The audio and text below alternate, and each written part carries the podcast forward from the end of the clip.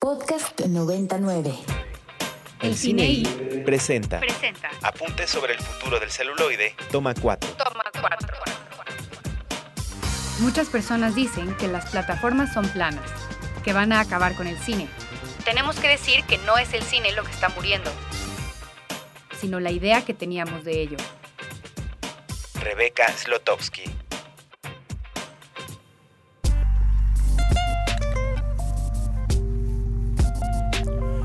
Segunda hora del cine y del viernes 27 de enero del 2023 o del día que usted quiera, si está escuchando la versión podcast de este programa. Yo sigo siendo el More y continúo compartiendo micrófonos con mi queridísimo Ricardo Marín. ¿Qué tal, More? Aquí una hora más de El Cine y todavía no se acaba este programa, tenemos mucho de qué hablar y más invitados por aquí al pendiente. Y sigue en cabina mi queridísimo Andrés Durán Moreno. Una hora más, querido More. Qué bueno que estamos por aquí hablando de lo que más nos gusta en este día tan bonito que es viernes. Están también apoyando y supervisando Jimena Betancourt y el queridísimo David Obando. Y nada, lo repito mucho, lo voy a volver a decir.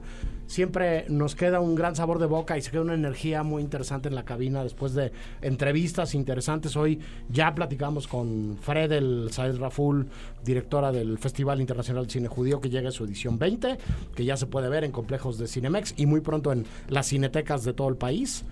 Y con Mario Muñoz, director de Los Minutos Negros, que se estrenó esta semana en VIX Plus.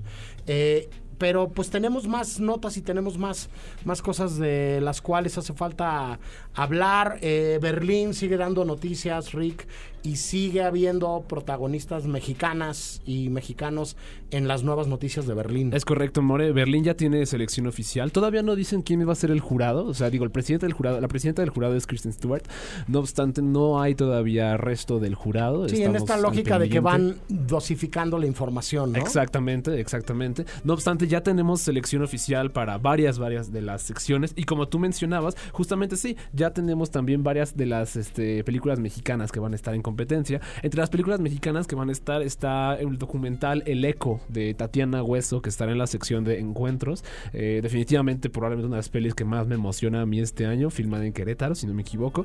Eh, se encuentra eh, Heroico David Sonana en la sección Panorama que es como una sección, corrígeme si me equivoco, More, Panorama es como la sección de cineastas nuevos alrededor del mundo, ¿no? Cineastas, Sí. propuestas diferentes, ¿no? Y, Alrededor y del de mundo. propuestas más diferentes y más innovadoras. Sí, ¿no? este, En la lógica de, de las distintas secciones competitivas de los festivales AAA, eh, digamos que lo, lo más eh, ambicioso y, y el, el espacio más deseado para participar en la Berlinale pues el concurso por el por el, Por el oso, de de oro, Oro, la ¿no? competencia que oficial. es competencia oficial que ahí está la segunda película de, de, Lila, Vilés. Vilés, Totem, justamente. Estamos re emocionados. Yo estoy re emocionado de ver Totem. Eh, afortunadamente va a estar en esta, en esta selección. Sí, y en Panorama y en Forum Sí. aterrizan las películas más vanguardistas y las películas más arriesgadas formalmente, las películas que además este, habría que decir que, que, que luego...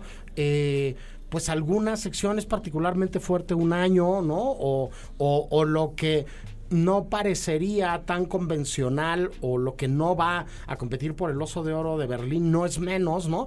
Y se puede mover y puede, puede, puede medirse con una serie de películas que, que- que son innovadoras. Los festivales de cine al final tienen también como, como esa aportación que a mí me parece fantástica, que es, que es un espacio en donde, en donde caben muchos cines y donde caben muchas películas. Por ejemplo, en, en la Berlinale habría que decir que desde siempre, al menos desde que yo me acuerdo, no hay una categoría de documental.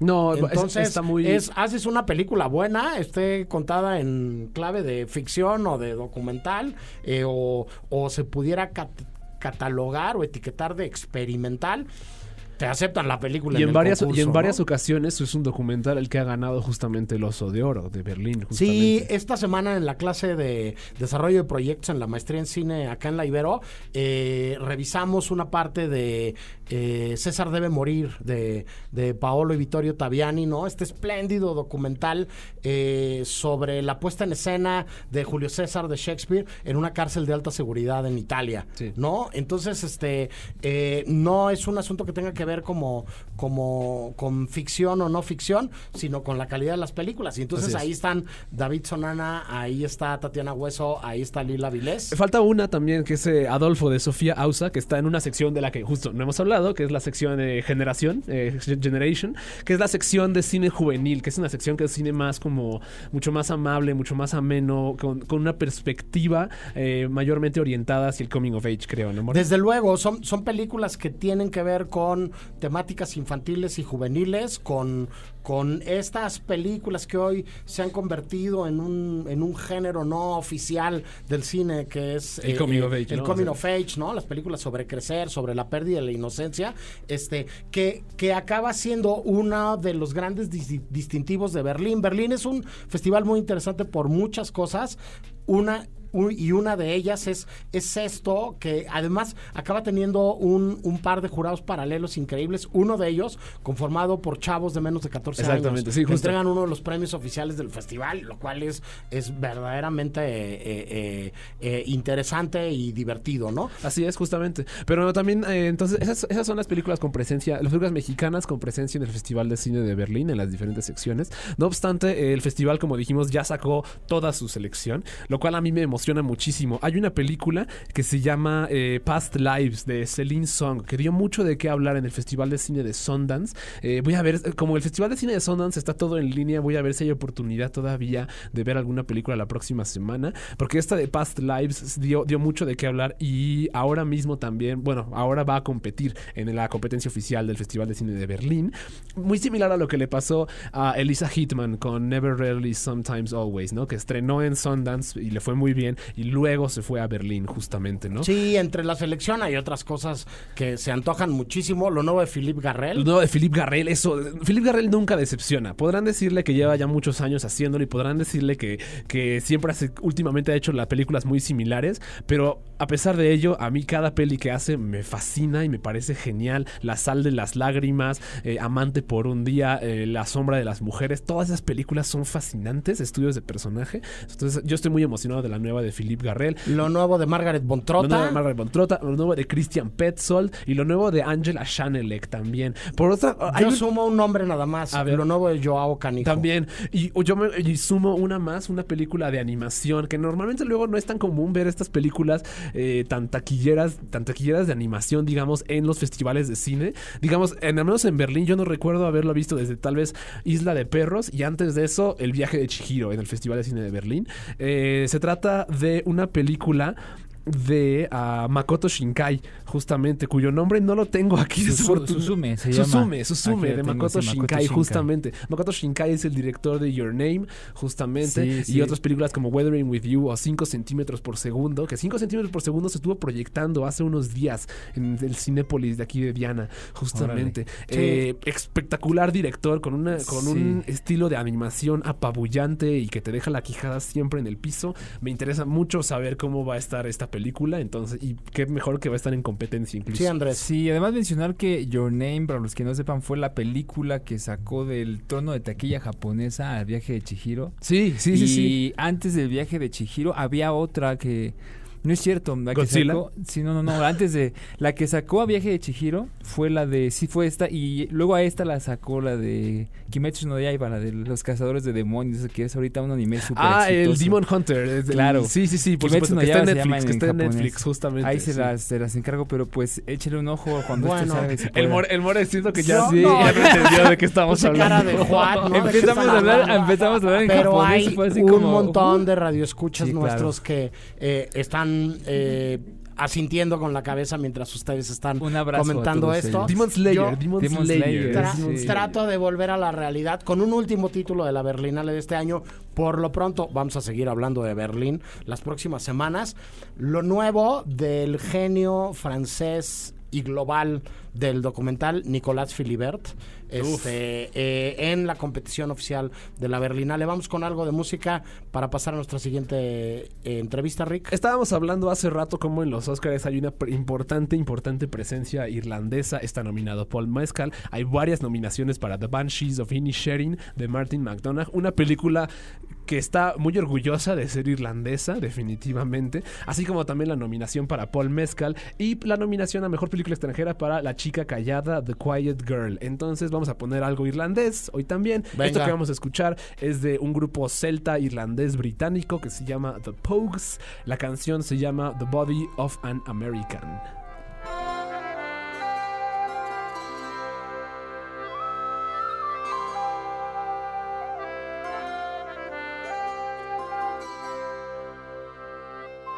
¿Qué escuchamos, Rick? The Body of an American, canción de los Pogues, eh, celebrando un poco, recordando un poco la presencia irlandesa que, hoy- que hubo este año en, la- en la- en los premios de la Academia. Sí, que habrá, este, yo veo todo verde y con tréboles, insisto. Este, Como en la canción. Vamos a ver qué, qué sucede en la entrega de los Óscares. Pero bueno, después de este bonito baile que, que hicimos aquí en la cabina, este, nos da muchísimo gusto darle la bienvenida a un amigo de Ibero 90.9 y del Cine I, con quien hemos platicado en numerosas ocasiones y eh, a quien hago la cursilería de desearle buen año porque todavía no se acaba enero y porque es la primera vez que nos Así vemos en este año.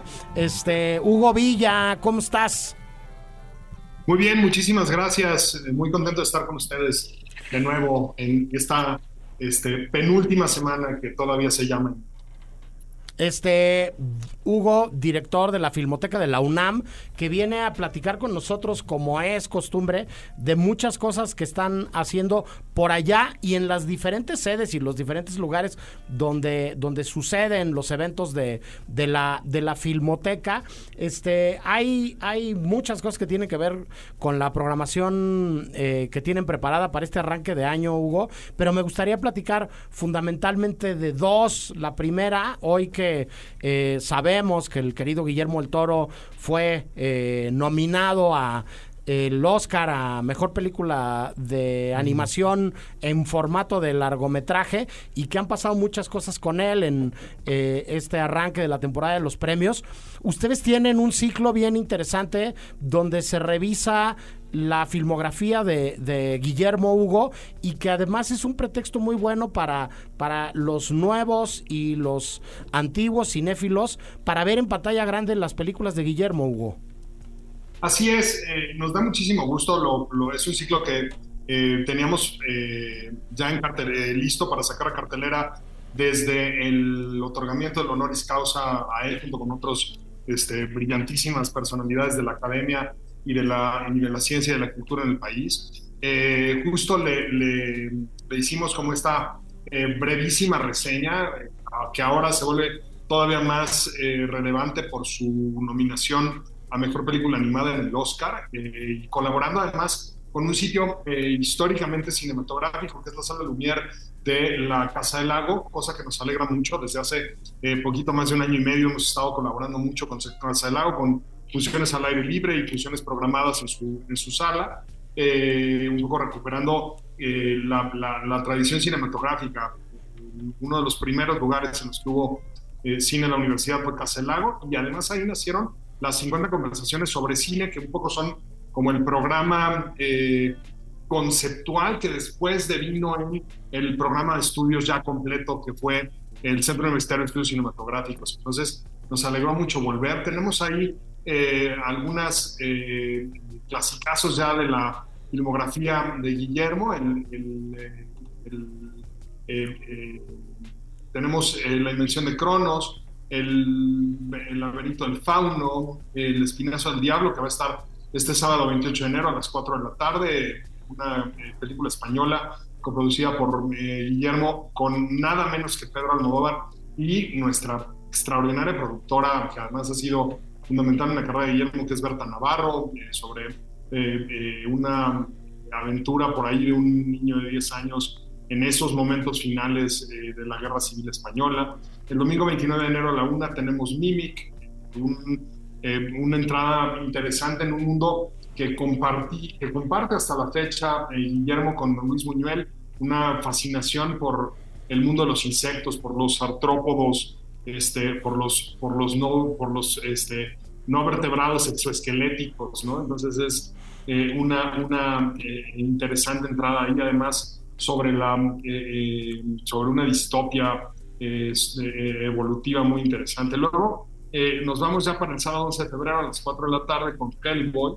A mí eh, personalmente es una de las películas que me parece más este, emocionantes de, la inmensa carrera ya de, de Guillermo, porque me parece que es un personaje amable, este, como aborda él este, a Hellboy, este, eh, que se asume como eterno perdedor, este gigantón que puede este, destruir mundos, este, y que se asume como un perdedor, es una mierda y además lo que le impulsa es estar este, perdidamente eh, eh, enamorado este, de una de las personajes más, eh, eh, pues más empáticas de la historia de- del cine de superhéroes, creo yo, o bueno, el cine de, de acción aventura, que es este el, el personaje que hace ahí eh, eh, Selma Blair, ¿no? Este, Sí, con su, con su exquisita brevedad de decirle en un momento cuando está a punto de desencadenar toda su fuerza, decir de una manera lacónica este, y, y escueta, deberías estar corriendo. Este, que me parece una cosa lindísima del, del- claro. de cómo definir la potencia de un personaje. ¿no? Y luego, por supuesto, el domingo 12 nos seguimos y ponemos Hellboy 2, El Ejército Dorado, este, que también es eh, una película formidable. Ahí aparecen en esas, en, en ca- prácticamente todas, pero ahí de una manera muy evidente empiezan ya a aparecer estos, eh, eh, estos eh, ángeles con ojos, estas que después, Claro. ahora en Pinocho están por ahí presentes, que estuvieron, por Sí. supuesto, en, en el, en el laberinto del fauno de una forma extraordinaria, ¿no? Entonces por ahí andan también. Luego el 19 de febrero a la una vamos con eh, La forma del agua, que como saben, eh, mejor director, ganó mejor director, mejor música, mejor diseño de producción en el Oscar, que ganó el Oscar a la mejor película en Venecia, mejor director y mejor banda sonora original en los Globos de Oro y mejor director en BAFTA, eh, que va a estar ahí también en, en la sala Lumière y pues eso, ya con esa, eh, eh, con esa película terminamos el domingo 19. Oye, Hugo, digo un par de notas nada más a todo lo que eh, comentaste acertadamente. A mí Hellboy 2 me fascina particularmente por una secuencia en donde nuestro personaje protagónico tristea y llora tomando Tecate Light y escuchando a Barry Manilow, ¿no? Que me parece es. un momento glorioso de la historia del cine de los malos, ¿no? Este, eh, en pantalla, ¿no? Este, eh, todo lo demás, como todo lo que ha hecho Guillermo del Toro, no tiene desperdicio, pero yo pongo esa nota sobre Hellboy 2 que me parece increíble y, y decir que, que, que ya que hablabas de Berta Navarro y de Luis Buñuel, este, y de Guillermo el Toro, pues que por ahí yo tengo un eh, agradabilísimo recuerdo del cual nunca dejaré de estar agradecido contigo, con Marina Stavenhagen, con Marcela Encinas, con la gente de la cátedra Bergman y de la academia, de haber podido platicar con Berta en estos eh, jueves de la, de la Casa Buñuel, ¿no? Este, que está por ahí en YouTube la conversación este, con ella y que ustedes editaron este, estos cuadernos, si la gente también se quiere acercar, eh, en este ejercicio que se hizo durante la pandemia y que nos ayudó a todos como, como agarrarnos una tablita de, de, flotación, ¿no? Este, en medio de momentos eh, bien, bien complicados, recuperar la figura de Berta dentro de la carrera de Guillermo creo que es fundamental, Hugo. Y, por supuesto dentro de la carrera de Guillermo, pero además dentro de, eh, digamos, el cine en México de 1970 a la fecha. Eh, ella, entre otras cosas, es directora adelantada de documentales en el Centro de Producción de Cortometraje, una colección que, por cierto, está ahora eh, restaurando el Instituto Mexicano de Cinematografía. De ahí también empieza a producirle, por supuesto, a Paul Leduc eh, eh, y a, y a eh, una buena cantidad por ahí, este, murmullos, una cantidad de, de documental del centro de producción, este, y por supuesto, pues eso, la, la, la visión de haber encontrado en ese eh, maquillista de efectos especiales, que en realidad era un genio del cine, este, y haberlo identificado así, y haberle puesto este, toda la, eh, eh, todo el apoyo de una industria para hacer su ópera prima, que fue Cronos, pues es, es eh, testimonio de su, de su brillantez, pero también de su capacidad de esfuerzo y de, búsqueda de, hacer películas que sean importantes, ¿no? Sí, este, además de esto de Guillermo el Toro, Hugo, decir que están preparando un seminario bien interesante sobre derechos de autor en el mundo de lo audiovisual y que Así es. arranca en unas semanas, pero que de una vez le vamos dejando el ruido en la oreja a nuestros radioescuchas para que se den una vuelta y lo revisen, ¿no? Así es, ahí colaboramos con la Facultad de Derecho de la UNAM eh, le- eh, para un diplomado sobre derechos de autor en la industria audiovisual. Es- nos parece muy importante, hicimos ya un par de, de acercamientos a esta eh, eh, vía de, de creación y difusión de conocimiento específico. Identificamos un crecimiento enorme en la, en la eh, cantidad de producción audiovisual que se está haciendo en México, muy bienvenido y extraordinario, y pues que hay una necesidad como también de eh, eh, explorar el conocimiento específico de cómo se mueven eh, los derechos de autor y cómo se movieron a lo largo de la historia, quiénes fueron los jugadores a lo largo de la historia de, esta, eh, eh, de este camino, por supuesto, del derecho de autor y en general del eh, derecho del entretenimiento que rodea a la producción y la industria audiovisual. Es un... eh, Empieza efectivamente de fe- de febrero a octubre de 2023. Son eh, un total de seis módulos. El taller completo tiene reconocimiento de validez oficial. Se, se logró por primera vez un, eh, un seminario, un, perdón, un diplomado de ese modo y con ese alcance desde la Filmoteca. Eh, se obtuvo eh, con la coordinación de difusión cultural, se obtuvo ya el, valor curricular. Los módulos se imparten por vía remota y nos pueden buscar ahí en, en filmoteca.unam.mx y ahí encuentran el banner específico de este taller. Es muy interesante, está apuntado, por supuesto, a eh, estudiantes, digamos, de los últimos dos o tres semestres de la licenciatura en Derecho, a quienes estén empezando quizá maestría en, en la materia o que se quieran especializar en derechos de autor y derechos eh, eh, sobre la industria eh, audiovisual. Y va a tener, por supuesto, participaciones destacadísimas de expertos eh, que van a venir de la Facultad de Derecho, eh, de la propia Filmoteca, pero también le tratan para que no se convirtieran como en un tabicazo solamente de, de- de legislación y, y aplicación del, derecho, cosa que es eh, el, el centro en realidad de lo que vamos a estar hablando. También estamos invitando eso a quienes eh, todos los días eh, eh, interactúan con ese universo de, de- de derechos tan complejos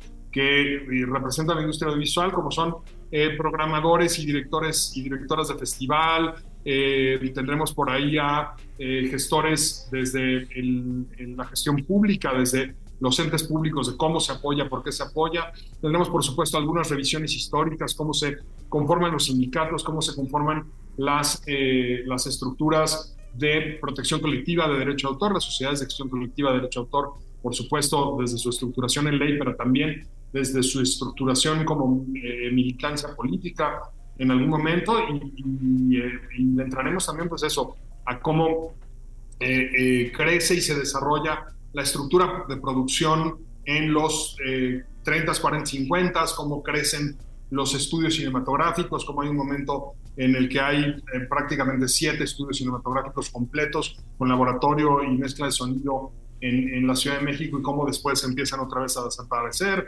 Entonces eh, va a ser muy interesante pues esta primera eh, eh, eh, confrontación con la realidad de cómo se llegó a lo que hoy se, se usa tanto en la ley como en la práctica para los derechos de autor en la industria de producción audiovisual Pues buenísimo, la verdad es que muy completo. Sabemos que des- desde el ENAC, desde el CCC, la UDG, acá nosotros en la Ibero se hacen esfuerzos todo el tiempo por a los estudiantes de cine, ¿no? Eh, acercarles estos conocimientos, pero desde luego que siempre algo más profundo, algo más completo, algo tan desarrollado y, tan, tan enfocado en, en hacer esta revisión que incluye eh, justo esto último que nos comentas, eh, el, el panorama de lo histórico también y de cómo, cómo se ha ido conformando lo que hoy es la industria audiovisual en nuestro país, siempre será este bienvenido compartiremos la información a través de nuestras redes sociales y seguiremos platicando, Hugo, si nos lo permites, seguiremos compartiendo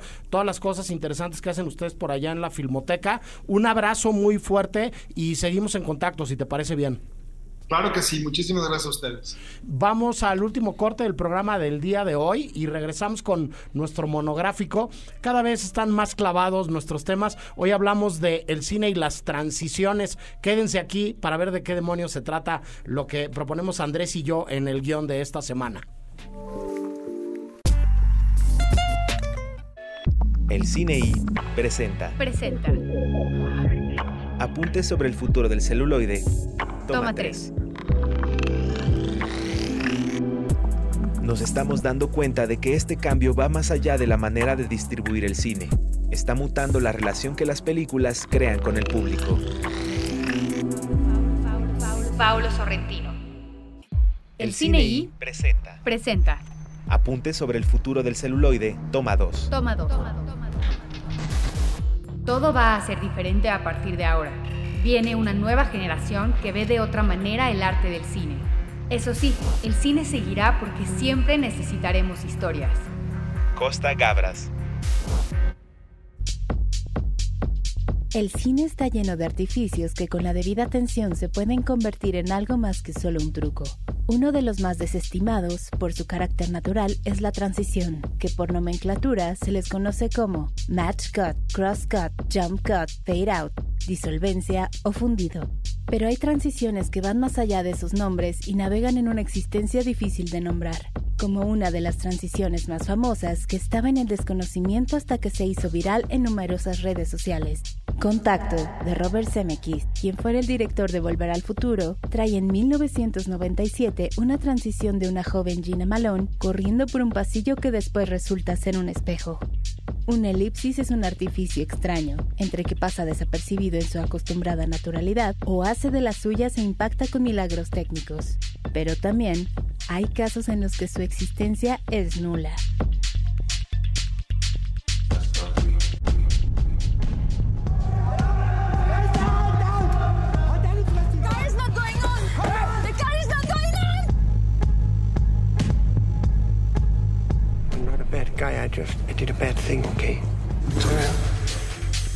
Victoria, de Sebastian Schipper, es un plano secuencia real de más de dos horas cuyas transiciones son tilts, paneos, dollies y demás movimientos de cámara.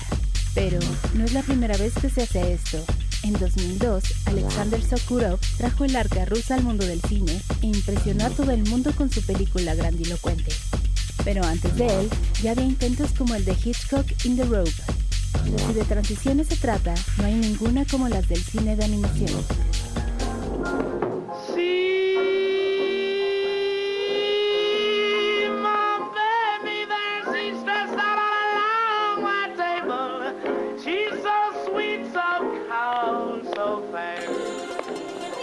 Personajes transformándose, escenarios cambiando de lugar e incluso encuadres dentro de otro encuadre que se transforman en el encuadre final. El ejemplo más grande de este mágico artificio de la animación lo tiene Satoshi Kon.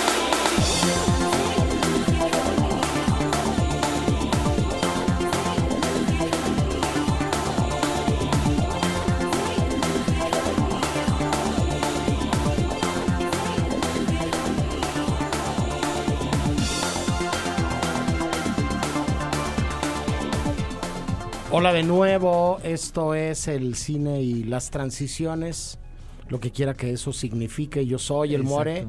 Y platico sobre este tema y muchas cosas más con Ricardo Marín, ¿Qué tal? Aquí de vuelta. Andrés Durán Moreno, Hello. En una cabina en donde también están Jimena Betancourt y David Obando. Y yo aprovecho arrancar esta última parte del programa para recordarles que el próximo viernes, el próximo viernes no, el próximo viernes hay programa del cine ahí. Exacto, pero el el próximo lunes. lunes hay un programa especial que conmemora los 150 años de la escritura de eh, La Vuelta al Mundo en 180 días de Julio 80 Verne días, en 80 días. en 80 días de Julio sí. Que eh, no nada más es una obra toral de la literatura fantástica, sino que es el punto de partida para un montón de cosas. Yo tendré el extraordinario gusto y honor de compartir micrófono a las 3 de la tarde con el querido Lalo Limón y con Juanito el del Demo para hablar de literatura, eh, arte y cine eh, a partir de pues un pretexto fantástico que es Verne, ¿no? Este, eh, no voy a spoilerear demasiado, pero sigan la cuenta de Ibero 90.9 y tendrán ahí eh, todas las características y detalles de este especial de tres horas, este, que es el próximo lunes, el próximo lunes, eh, en tres días, aquí por la frecuencia de Ibero 90.9, todo bajo la coordinación de la queridísima Caterina Reyes Sicardo. Este, dicho lo anterior, eh, Andrés, ¿qué es esto de el cine y las transiciones? Este, eh, ahorita fuera del aire, si ustedes pudieran escuchar las conversaciones que se dan en cabina este y lo profundas que son, entenderán que Andrés es el más clavado de todos los clavados que están en esta cabina. Eh, eh, eh, que somos muy clavados este de lo clavada que es Jimena también. También, este, en algunos temas. Este, porque el cine y las transiciones, a ver, cuéntame. El cine en las transiciones viene de la idea de de que pues pasamos de una transición del 22 al 23, ¿no? o sea, cambio de año. Cambio de año, De pero época, luego, de- pues hay varias personas que se sienten como una transición de regreso a, a la vida normal porque recién van saliendo de su encierro por lo del cobicho. Nuevo año, nuevo yo. Nuevo año, nuevo yo, que está raro porque el año empieza en invierno y técnicamente como los chinos debería empezar en primavera. Porque, pues, porque así, ¿no? Porque sale el sol, empieza el calor, las flores nacen y todo es, un inicio. una bonita pero- analogía. no, sí. es que es así. Ah, es cierto. Pero bueno, empezamos con el cine, las transiciones y pensé en qué, qué, qué cosas en el cine me han parecido para mí eh, una transición o llevarlo a lo, a lo- al lenguaje, ¿no? La transición de, de un lugar a otro. Recuerdo que contigo platicaba sobre las transiciones que hay en en este en Sandman que son son preciosas. O sea a veces pasan de un ojo que de repente pasa a un edificio que de repente es un lugar que está en los sueños de tal persona. Entonces veo que hay como una especie de como de esta cosa pues de nuevo no lo que trataba de decir de Darius Conji. Eh, las transiciones en el cine se prestan para cosas bien padres.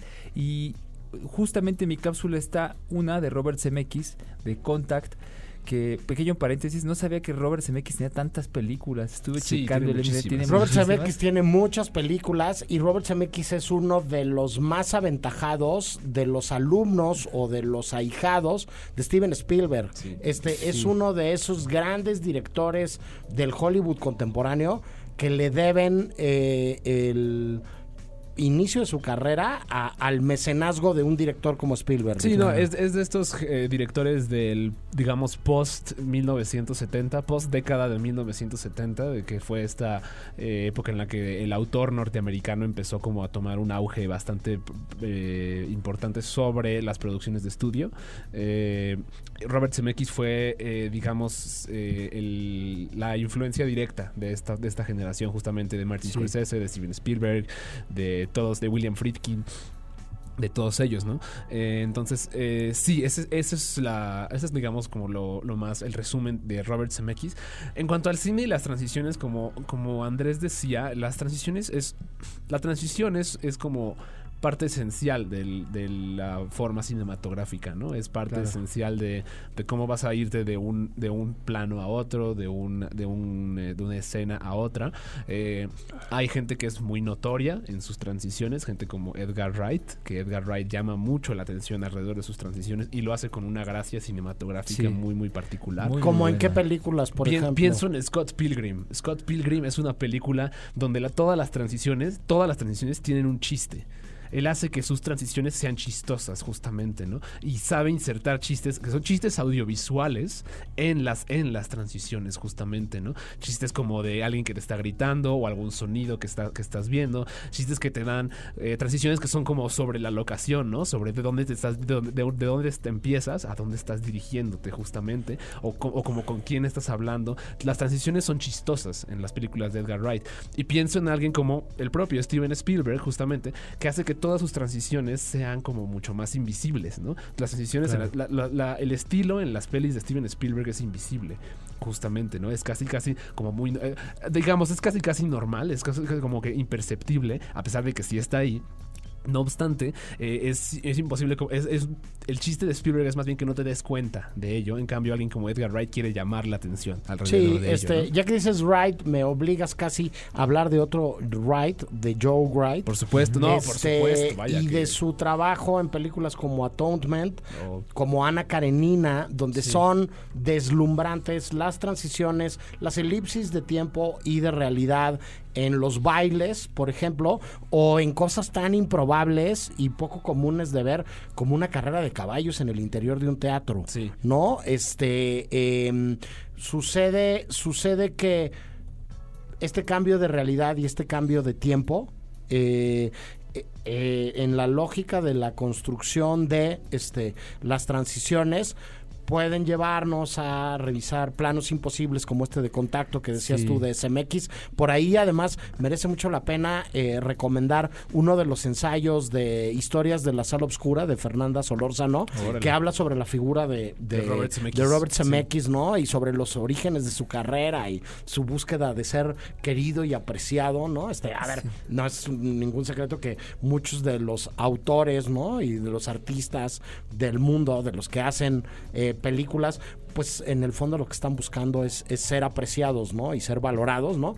Pero pero sí, este, este plano casi imposible de, Sí. de, de- De contacto. de contacto, pues nos lleva a un montón de, de planos secuencias o de, o de juegos en donde se unen dos realidades o dos espacios temporales, este, o, o- o cosas que difícilmente parecería que pueden estar juntas en el mismo plano, ¿no? Este, no nada más en el sentido general de la palabra plano, sino en el sentido cinematográfico de la palabra plano, en la misma imagen, Claro. y que hacen que el cine sea mágico. Sí, hablando de eso, creo que el aspecto técnico de este tipo de transiciones como la que mencionaba de Contact o la que de hecho creo que también está en la en, la cápsula la que pasa en Ciudadano Mon Amour, en la parte del teatro que estás viendo un árbol que es parte del como de la utilería de la obra de teatro que están representando y de repente en una en una especie como de dolly apuntando hacia el árbol se transforma en un árbol en medio de un castillo del 1500 y está fascinante. Entonces, cuando pues igual y mucha gente no lo hace, pero otra mucha gente sí que se hace estas preguntas de cómo habrán resuelto eso técnicamente, ¿no? Bueno, y eso, eh, es, y es que justo es la maravilla, por eso, de lo que decíamos justamente del, del aparato cinematográfico, ¿no? Creo que no hay Claro. nadie que tenga como transiciones, como por ejemplo, al- en tus cápsulas lo mencionas, ¿no? Satoshi Kon. Nadie, es- nadie corta híjole. justamente como lo hacía Satoshi Kon. Que, Hace cosas sin nombre. y lo hace justo a través de uh, algo que, que me- que de lo que describías este, eh, de Cyrano Mon Amour, que es el, el match cut, ¿no? Justamente Claro. hace, hace el match a través de eh, alguna referencia audiovisual. Y él lo hace en todas sus películas, al grado que es muy difícil darse cuenta en qué momento la película estás viendo como parte de una película o estás viendo parte de la fantasía de alguien, de un personaje. Eh, pienso en una película, por ejemplo, como Millennium Actress de Satoshi Kon, que justamente combina todos estos, todos estos elementos, los combina de una forma tan tan particular a través de cómo, de cómo transita de una escena para otra y el movimiento es natural, el movimiento es imposible, es imposible de, de medir dónde empieza y dónde termina cierta secuencia. Entonces, eso, las películas de Satoshi Kon son excelentes si a uno le interesa como la edición y ver cómo Sí. y ver cómo este Eso y Evangelion cómo- también. Sí, sí, pe- pero, pero, eh, especialmente las de Satoshi Kon justamente tienen que ver con esto que estás diciendo, con transiciones justamente, Sí, ¿no? sí. Con Bueno. cómo pasar de una secuencia a otra. Pues ahora que empiezan a hablar de eso, empi- empiezan también a reportarse los radioescuchas. Saludos a Lalo del Escandón, gracias por escucharnos como siempre, atentamente. Yo soy Carlos, dice, cuando pienso en transiciones se me ocurre Eternal Sunshine of the Of the Spotless, Mind. Mind, sí, Este, claro. Pues prácticamente todo Michel Gondry, desde sus videoclips, ¿no? Y desde cómo se contaban y se desarrollaban muchas cosas de sus legendarios este, eh, videoclips. Hay una colección de, de dos DVDs, ¿no? Este, yo sé que estoy hablando de tecnología del pasado, ¿no? Este, de un sello que se llamaba Director's Label, donde hay una compilación de todos los videoclips que le hizo eh, Michel Gondry a Wow. Madonna, a Bjork, a, los White Stripes. los White Stripes, a los Chemical Brothers, a los Rolling Stones, los propios videoclips de su banda de garage con su hermano que se llama Wee Wee, ¿no? Este, y después algo que va a ser parte de su carrera cinematográfica, este, y que tiene que ver desde Human Nature, Eterno Resplandor de una mente sin re- retorno, eh, La ciencia del sueño con Gael García, la propia, que es la que menos me gusta a mí, tengo que confesarlo abiertamente, El Avispón Verde, ¿no? Este, que, que me parece una, una película tal vez la menos lograda de, de, su carrera, o, o Azul Índigo, ¿no? Que, que es eh, eh, una película tristísima pero bellísima también, ¿no? Este Gondry es como un gran maestro de, de este juego también de las transiciones y de, de la continuidad de cosas que, que acaban eh, estando conectadas y que parecería que no. Y de él podríamos brincar a gente con la que ha colaborado él, ¿no? En, el- en este caso en concreto, como Charlie Kaufman, ¿no? Sí, y claro. este, a, a esta, su más reciente película, este. Que Eh, a mí me, me dejó como exhausto mentalmente. No recuerdo cómo se llama en español. En inglés es I'm thinking of ending things, pero en español... Pienso en el final. Pienso en el final, pienso en que el final. es una película que juega con esto durante todo su metraje. Pero que, insisto, este, saludos a todos los que nos escuchan y si alguien es gran fan, este, eh, eh, que me disculpe un poco, a mí me dejó literalmente exhausto. Pero bueno, seguimos hablando de esto, vamos a escuchar una segunda cápsula, en este caso en concreto, esa la escribí yo y verán que es sustancialmente distinta a la de Andrés. Regresamos a platicar de eso y hacer algunas recomendaciones sobre el tema del programa del día de hoy.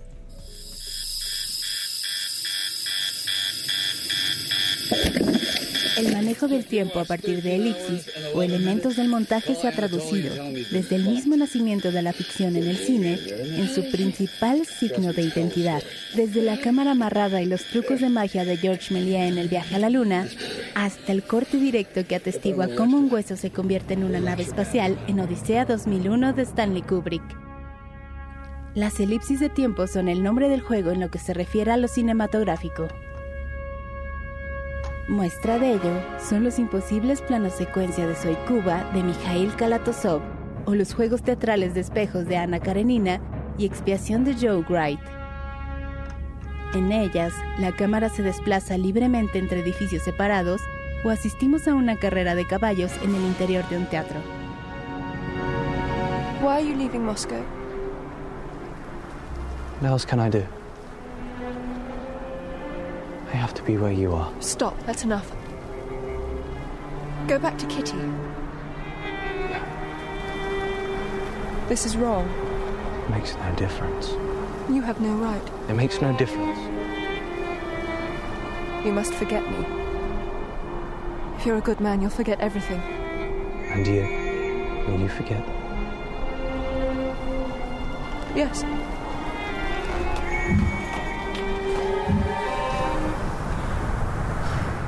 El tiempo como artificio, como trampa o como pretexto. Como materia prima que al desconstruirse puede contarnos desde la óptica de cineastas como Christopher Nolan una batalla de la Segunda Guerra Mundial desde varias miradas diferentes, o una serie de versiones del mismo hecho gracias a la propuesta de un director de la talla de Akira Kurosawa. I have to be where you are. Stop, that's enough. Full speed, people. Keep coming round. Keep coming. 45's got to drop his nose. I'll give you the signal. No, no, no, wait. Wait for him to commit to his line.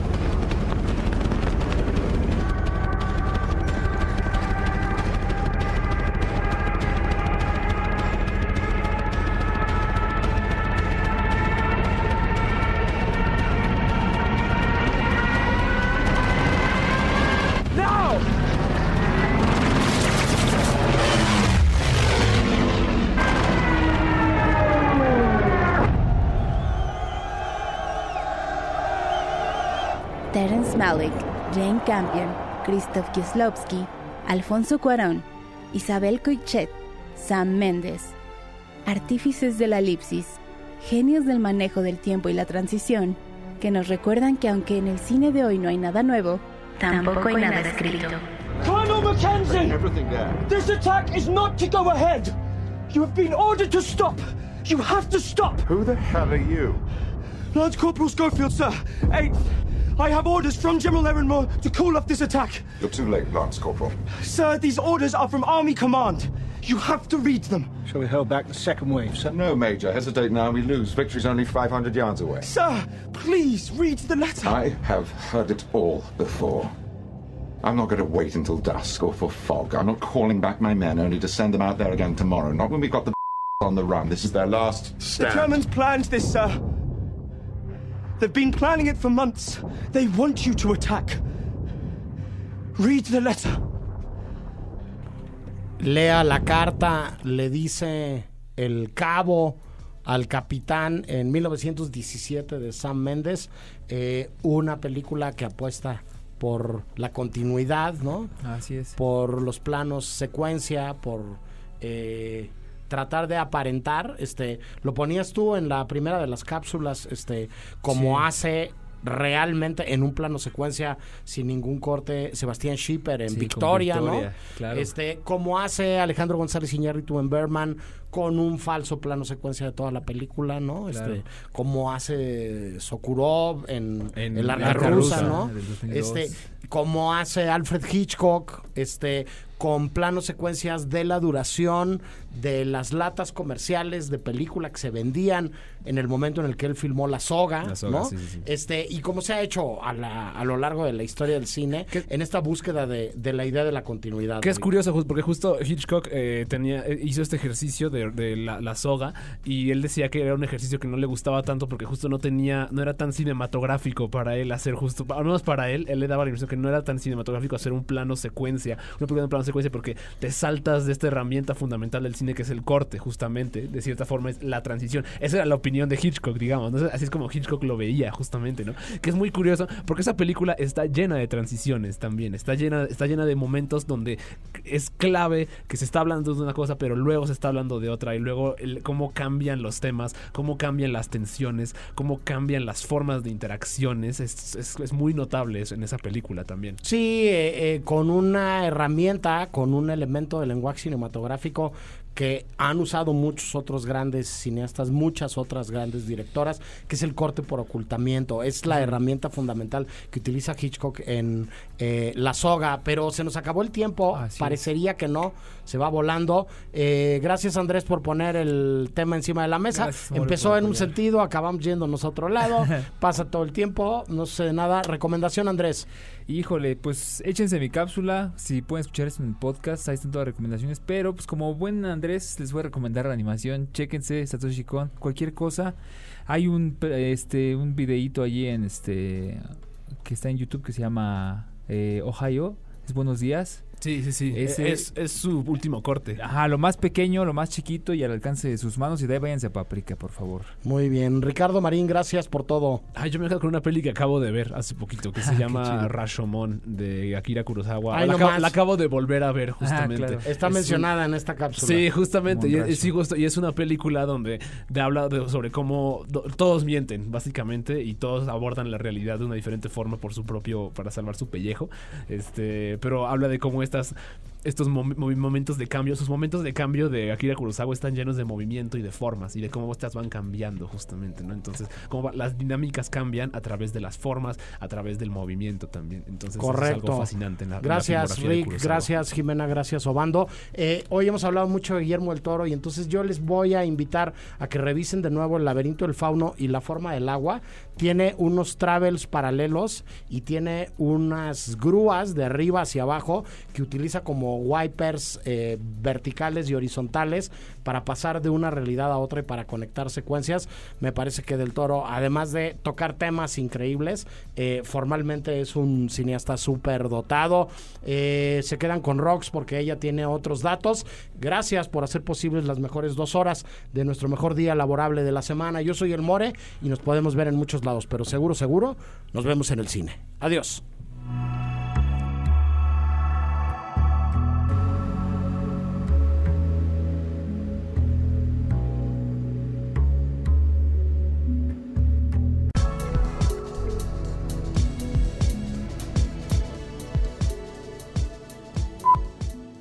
Grabando.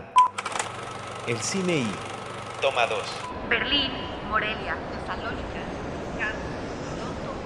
Guadalajara, Jerusalén, San Cristóbal de las Casas, Locarno, Guanajuato, San Sebastián, Puerto Escondido, Portland, Querétaro, Annecy. En 17 años caben muchos viajes, cientos de transmisiones y muchas entregas de premios. El cine I o un buen pretexto para hablar en la radio de lo que más nos gusta. El Cine I El cine I. por Ibero 90.9. contenidos como este, descarga nuestra aplicación disponible para Android y iOS o visita Ibero909.fm.